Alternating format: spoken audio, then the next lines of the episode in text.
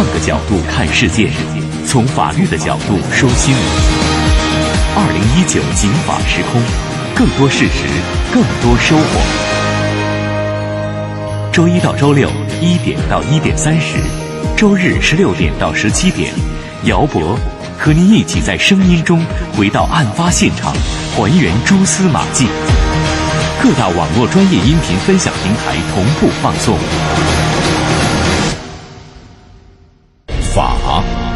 天下之城市，万世之仪表。这里是警法时空。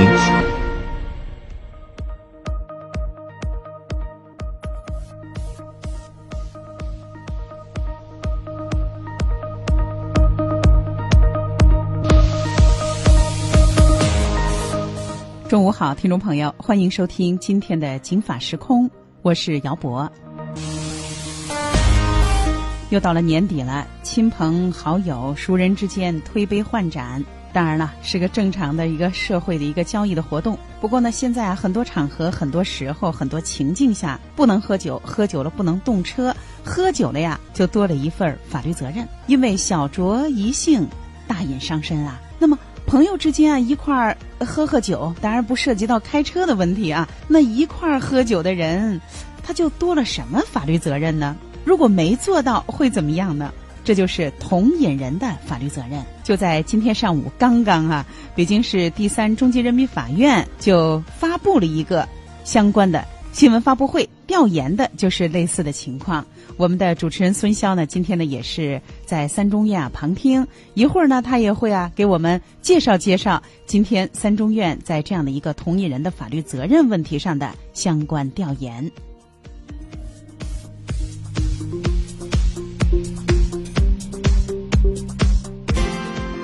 未谋面，不曾远离。这里是警法时空。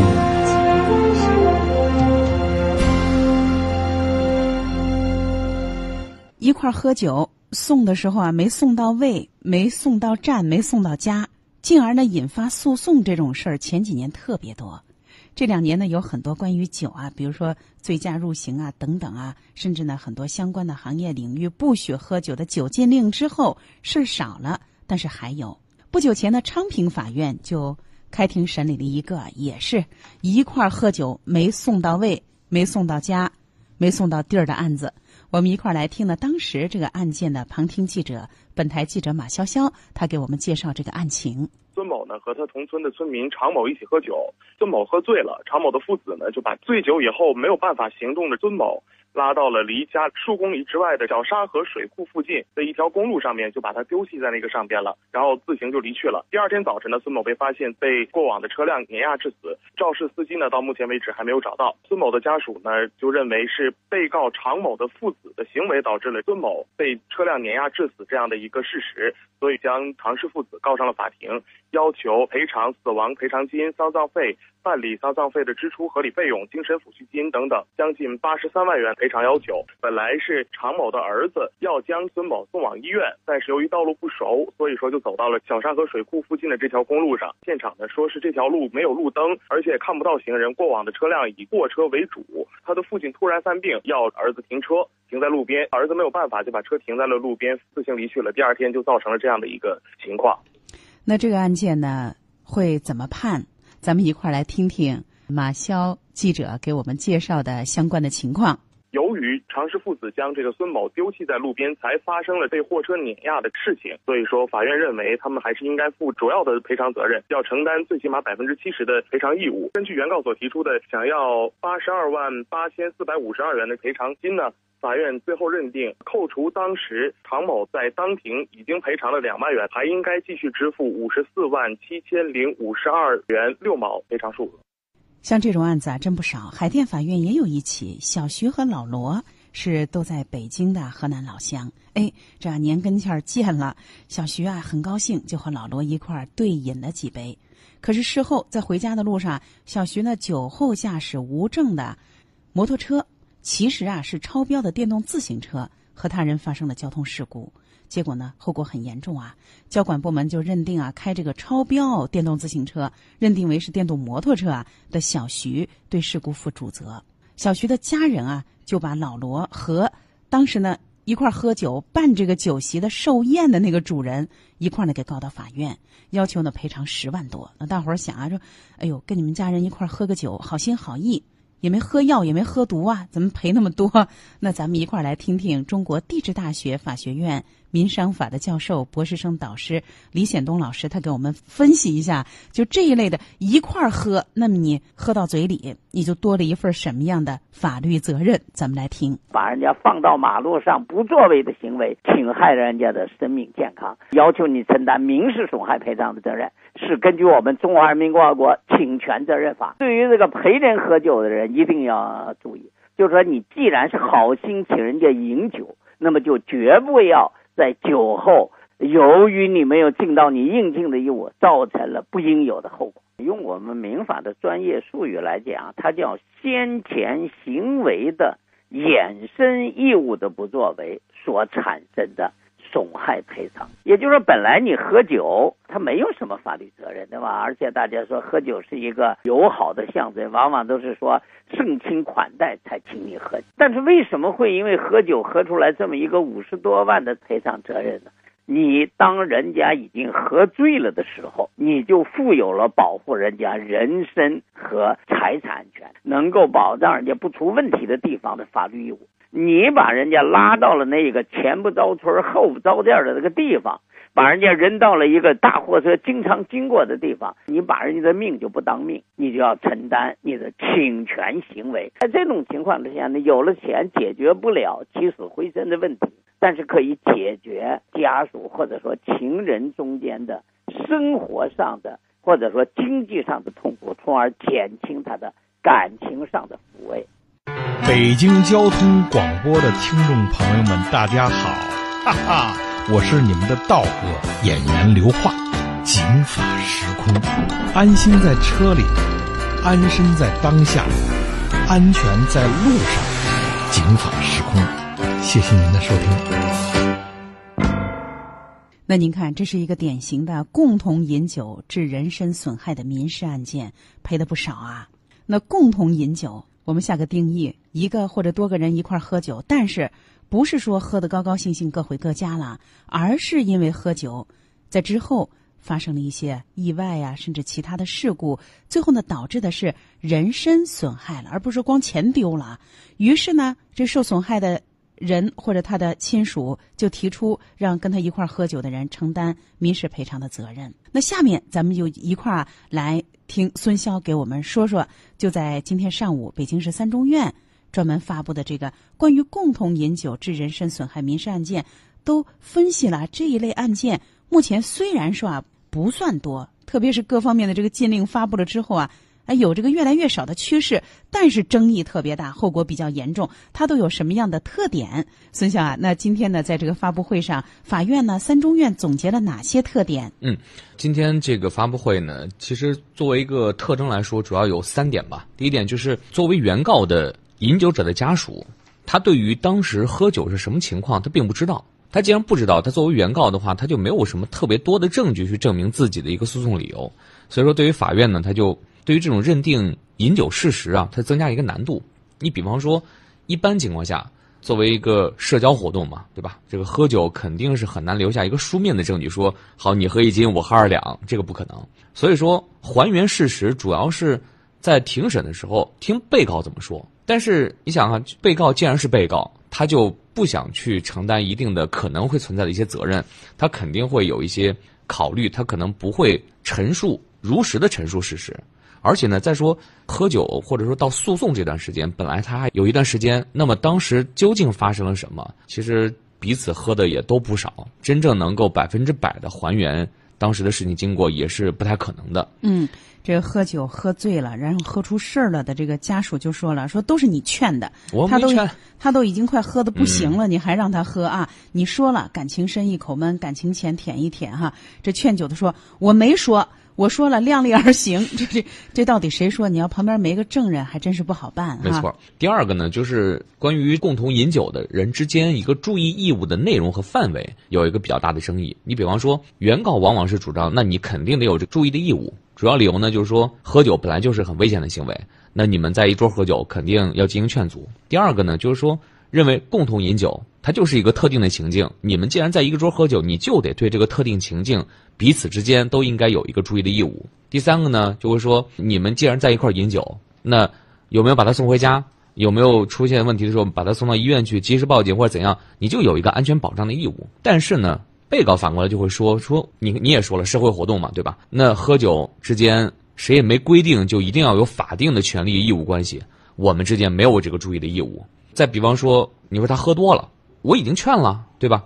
我也就没跟他斗酒啊，所以说他就觉得他自己不承担义务，不承担一个责任。但原告就不这么认为，原告说你得有有效的劝阻饮酒的行为，才能够认定你是合理的注意义务。另外呢，在饮酒以后，这个安全保障方面。作为这个被害者，或者说这个受到损害的这个原告的家属，往往会认为，如果说我们家孩子，或者说我们家这个大人喝酒喝出了一个毛病，或者说不小心去世了，他往往是以这个结果为最后的定论。但是被告会说，那我确实是给你送回家了，对吧？我也给你送到医院去了。那这个时候你怎么能说我没有尽到这个安全保障义务呢？就像这次通报了一个案件，当时也是有一大桌人，十好几个，最后其中就有一个人呢喝醉了，然后剩下的同事呢给他送到医院去。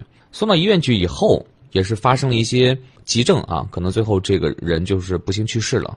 所以说，家人就以这样一个结果，那么就告了同桌一块饮酒的十八个人，共同赔偿一个法律责任。但是法院最后认定呢，就是说你们确实是送到医院去了，但是呢，你们在同桌饮酒的时候，你不是和他第一次喝酒，你知道他的酒量。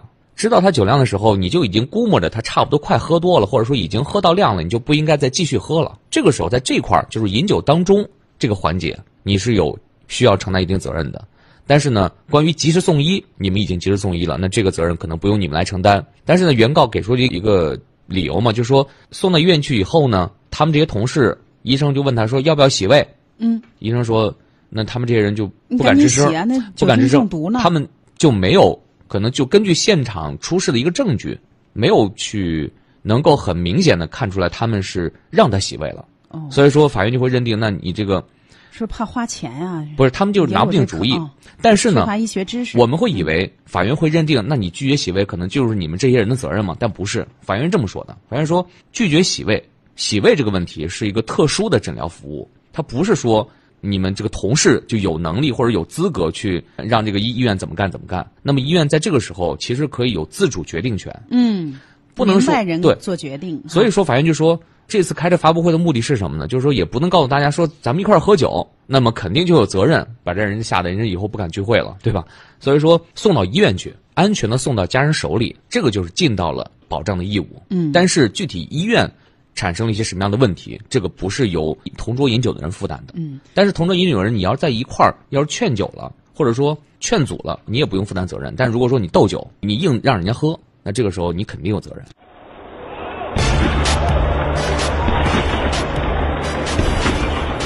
大家好，我是伦敦奥运会蹦床男子个人冠军董栋。这是获得金牌的二十三岁的董栋。蹦得再高。违反参赛纪律、比赛规则，好成绩也等于零。我和各位警法时空的听众朋友一起遵法、守规、明理、安全、文明出行。哎，我觉得三中院说的这个好哈。嗯。虽然呢，这些人可能是出于各种原因啊，也可能医学知识不足，说哎我不写了不写了啊，我们都说不写了。嗯。送你这儿就你看着点就行。实际上呢，后来呢发生了非常严重的事儿，但是法院认为这个主要责任还在于医院的治疗不当。因为送来的这些人虽然表示拒绝洗胃，他也许不明白。但你医生，你应该是明白人，你应该做出正确判断啊，这挺好。但是也提出来了，那一块喝酒的人，您起码得送到医院呀，您不能送到足疗店是吧？没错，你 没送到地儿，你得送到地儿，送到胃，送到家。所以啊，我觉得三中院这个说的好，酒桌上你别惯人家，别劝人家喝。你瞧着对方啊，好像有点那爱喝的意思啊，他喝多了，你别让他喝。另外呢，喝多了以后啊，送到位。送到地儿，送到家哈。你不能本着这个看笑话，等着你出丑，等着你喝多的这种心理，那哪是一块喝酒啊哈？让我想到一个广告啊，说让你喝酒的人不一定爱你，哎。我觉得有道理啊。然后这广告又说了，说让你喝茶的人也不一定爱你。哎，我一听喝茶也不行了。最后他就说他的意思了，让你喝奶的人一定爱你 啊。哦，我说这意思啊，三鹿奶粉一定有爱。嗨，嗨，这这，哎，嗯，这广告就最后不行啊。但是第一句还行，让你喝酒的他不一定爱你哈。那孙潇，你接着跟我们说还有什么特点吗？就除了这个特点之过程当中啊，这三个过程当中。中饮酒之中送医和陪着诊疗这三个部分当中都尽到责任之后呢，那可能你这个同桌饮酒的人就不会承担法律的责任。但是这其中呢还有一个问题，就是到底同桌饮酒的人应该承担的责任比例是多少？这个就对于法院来说其实也很不好拿捏。你比方说原告呢，就是原告的这家属，往往是主张那你们同桌饮酒的，你肯定要承担主要责任和全部责任。理由呢就是说你们没有尽到注意义务，你们要尽到了就不会产生这样一个损害的后果。但是被告这边呢，就会说，我们主张是不承担责任，或者说承担比例比较少的次要责任。什么意思呢？你喝酒喝多了是你自己的主观原因啊，我让你喝你就喝呀。所以说导致这个损害发生的过错主要在饮酒者自己。那么对于责任比例的划分，就是有一个裁量权的问题嘛。所以这个对于法院来说，他就要通过各种各样的细节、各种各样的情形去分别来判别。你比方说刚才我们说到的那个徐某。去告这个柴某等十九人的这个生命权纠纷里面，经过司法鉴定呢，饮酒事件和没有洗胃的这个情形，对于李某死亡的结果的影响是有相同程度的作用。也就是说，医院的诊疗行为可能对饮酒人造成了人身伤害，但是呢，一块喝酒并不代表你们就没有这个伤害，就是他们俩是同等的。对于这种很多个原因导致一个结果的这种情况，影响了或者说加大了法院去认定责任比例方面的一个难度。是北京奥运会女子蹦床个人冠军何雯娜。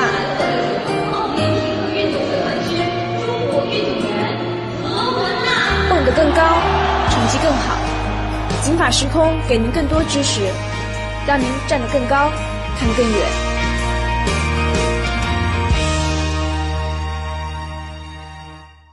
这确实是不太好办啊！对，你怎么说呢？嗯嗯，你说咱们俩跑法院口啊，也真是遇到过不少这一类的，可以说这情节挺离奇的，你想都想不出来的一些情节。说有一个人把他的同事送到家门口，当然喝多了啊，然后看着他同事拿着那个门禁卡刷呢啊，刷小区的门呢，说那您到家了，您就进去呗啊，进去呗。哎呦，第二天接一电话，他同事的爱人劈头盖脸就骂他说我们家。后果很严重，怎么回事啊？他刷刷刷不开，刷不开呀，他没他就不进去了。然后他又到路边了，哎，然后呢就躺在花坛边给睡着了，就给冻死了。大冬天，大冬天的，今天就像今天这天特别冷，像今儿这肯定得是吧？肯定得出事儿，肯定得。咱们知道很多那有些那个比较高寒的国家，嗯，还爱喝酒。每年死好几十个，甚至上百个啊！哈，那都是因为没有爱的人没把他送到位，送到家，送到位。对啊，你我记得以前，特别是郊区法院这种事儿特多。你比方说昌平，以前我记得审过一个案子，是比方这位孙先生就跟我一样哈，孙先生跟这同事一块儿吃饭喝酒，然后呢他骑摩托车回家了，结果呢出了交通事故，连人带车就一块儿摔那儿了，然后就摔的比较重啊。那么死者的家属就把这。四个人一块吃饭的这些同事啊一块告到法院了。对对，有这个案子，对吧？哈。然后最后昌平法院审的时候，我记得是四个一块饮酒的承担百分之十的赔偿责任。嗯。就是支付他们的一些死亡赔偿金啊，各项损失可能是不到七万块钱，才六万六万多一点。钱看怎么说啊？跟那酒比贵，可是跟人比便宜。那当然。最关键的是他喝完，他骑摩托车回家，你怎么他醉驾是？是啊。所以呢，从这个角度讲啊，你跟他喝酒一定得有爱啊。我记得密云法院当年呢也是啊，那吴某和朋友聚餐，然后呢他是有一个这个残疾人的专用车，嗯，但是也是回家的时候啊，人没人撞他，他就撞到人路边的那个标志牌了，然后连人啊带他那个，你说残疾人专用车，你自己身子本来就不是特方便啊，结果呢翻车了，坠到桥底下了。交通部门呢也是认定他是负事故的这个全责，而后他们家人就把他这几个朋友给告了。嗯嗯，其实咱们现在看的，刚才说到这两个案子，就是骑摩托车和骑残疾人专用车。现在咱们朋友在一块儿喝酒，基本上都是你要开车了，肯定会帮你叫代驾。这个我觉得这个习惯是越来越好了。对，您喝那喝酒啊，您一定得有爱哈。哎，孙晓，那今天呢，在法院的新闻发布会上，法院呢结合自己的审判经验，嗯还有哪些安全风险的提示？就比方说，肯定咱们还是从三方面来说嘛。第一方面就是在喝酒的时候，你肯定要避免过量饮酒的情况。比方说，你们是在一块儿经常喝酒的，然后你应该知道这个人的酒量。如果是第一次喝酒的，那也别冒着那种试试你的这个态度去哈，别把这个自己或者是朋友一块儿喝多了。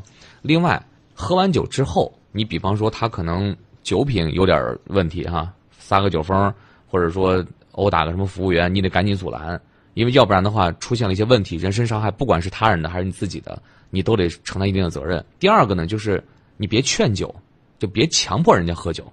就是如果说人家主观上我不想喝，你硬强迫人家喝，硬灌人家喝，那这会您的责任比例就越来越大了。虽然说强迫你喝酒，跟你斗酒，主观上是喝酒的这个人可能自己也有一定的意愿或者也不服气，但是你的责任比例也不可免除。另外呢，就是说在出现了喝酒过量的情况下，你一定要及时关注，尽到一个必要的帮扶照顾。什么意思？比方说他出现了昏睡、呕吐这种明显的醉酒情况，要赶紧把他送到医院去，并且配合医生进行治疗。如果你要能办一些什么入院手续啊，联系家属，这就更好了啊。如果你放任他呕吐，不采取任何的救助措施，那你就等于说是违反了安全注意的义务。另外呢，如果他没有出现特别严重的情况，但只是喝多了，你把他送回家里。建议亲手交到成年家属的手里，让他们家人照顾，并且向他们家属说明喝酒的情况，喝了什么酒，喝了多少，以免睡着睡着觉出现了一些其他的症状。就这几种情况，你都需要去注意。也就是说啊，你开车一个人开那就不说了，你要带个人，那你就要为人家的安全要考虑了，让他带安全带，让他上下车的时候呢，不要开错了门，要看后面的情况。那你既然要好意带人家，你就多了一份法律的注意义务、保障义务。那喝酒也一样，你既然要跟人家喝，你就别劝别灌。送的时候把人家送到位，送到家，送到成年家属的手里，你别送一孩子手上哈。嗯。所以啊，这喝酒的人，您喝多了，自己可能啊也容易误事儿。在这儿，我们也提醒大家，咱们送的再好，都不如不喝不喝醉呀、不喝多。哎，其实最后法院呢也是提醒大家，如果真的遇到了这样的一些纠纷案件，千万不要故意隐瞒真相，因为隐瞒真相并不能帮助法官做出一个正确的判断。你越多说一点，就比较有利于让这个案件得到一个比较公正的裁决。好，以上就是今天解法时空的全部内容，是由姚博森肖为您直播的。